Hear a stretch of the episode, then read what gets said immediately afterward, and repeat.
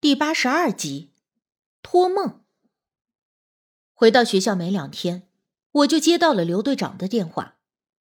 原来，那个在审讯室里发现的半透明的东西，已经确定是人皮，而且少说也有上百年，经过特殊手段保存完好，而上面刻画的东西已经被他们通过专业技术给复刻出来了。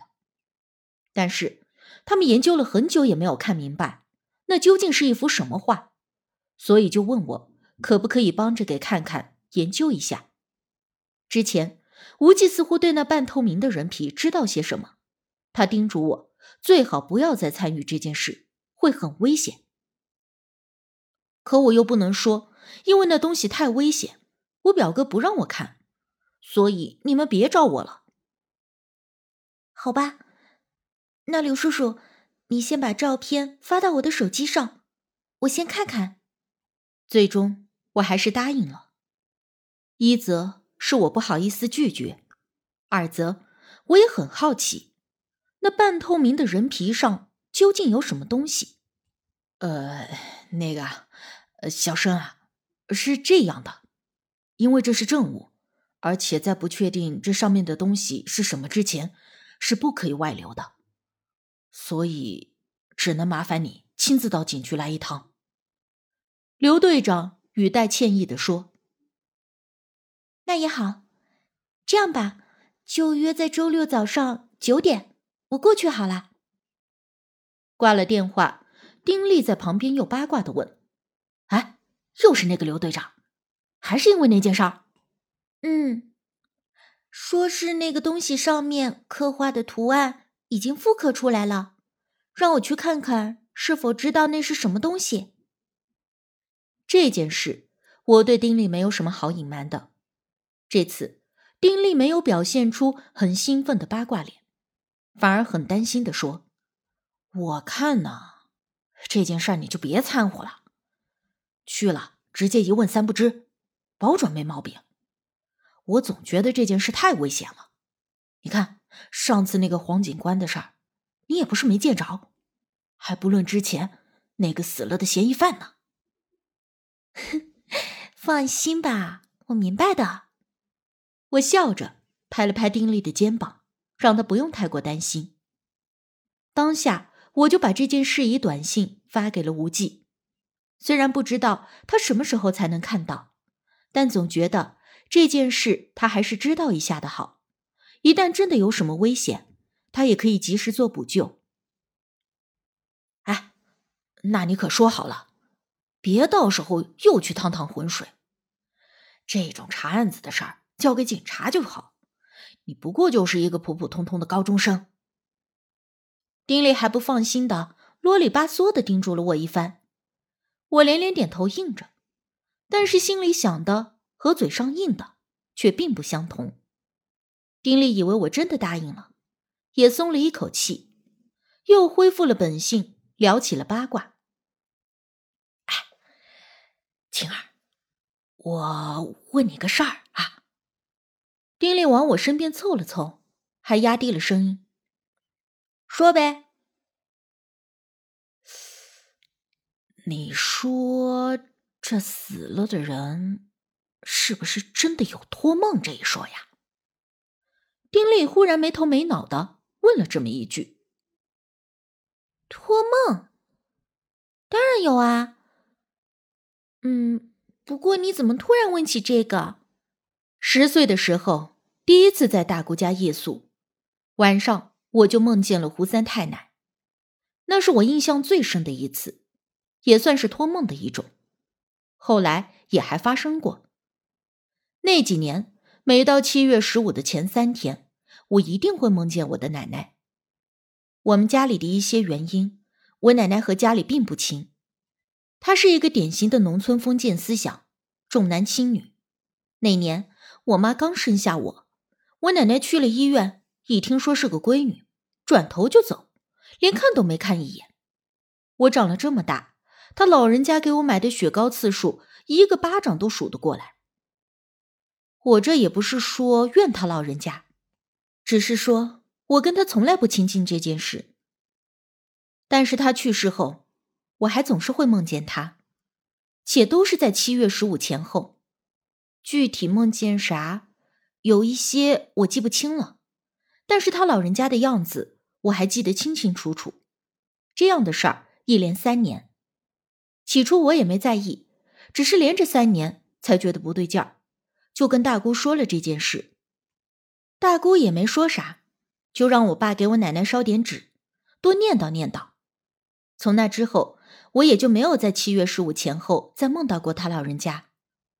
不过还有一次，我梦见一回家就发现我妈不见了，问我爸，得知说是我奶奶生病，让我妈去伺候。梦里我也不知道咋回事儿，立刻就去找我妈。当时那一片破瓦房，一个人影都没有，我就站在空地上叫我妈，叫了好半天，急得不行。最后终于把我妈给叫出来了，还看到我奶奶站在一旁。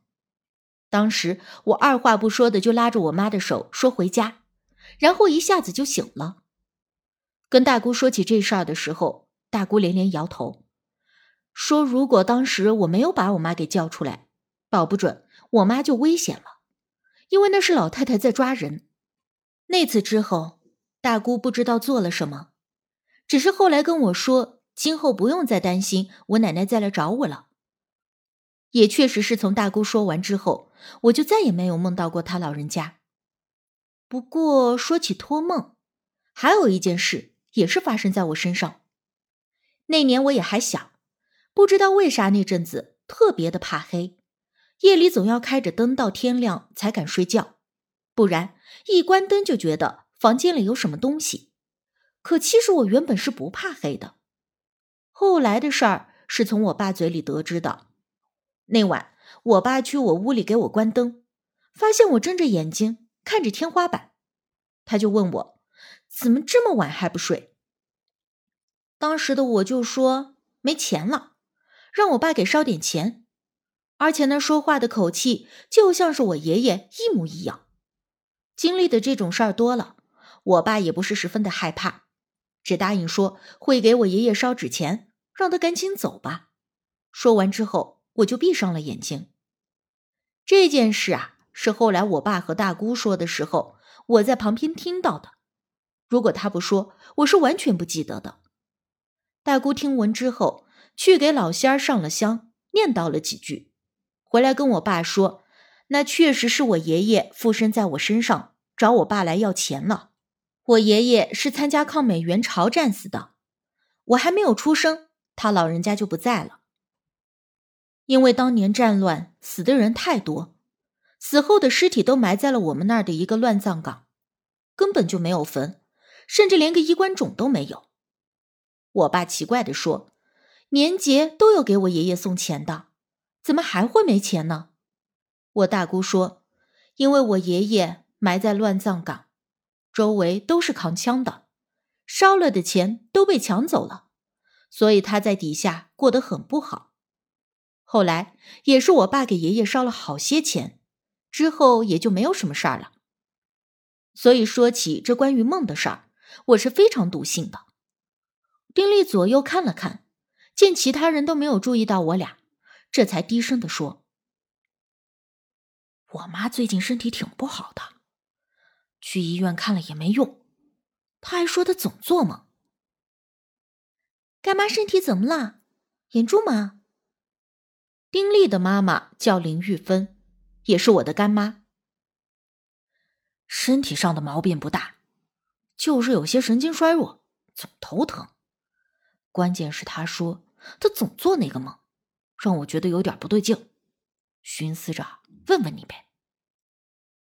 少见的一脸愁容，不同于孙阿姨家，丁力的父母是坚定的无神论者，虽然从不当面反驳我们家这些事儿。但也是从来不参与，不相信。那干妈做了什么梦？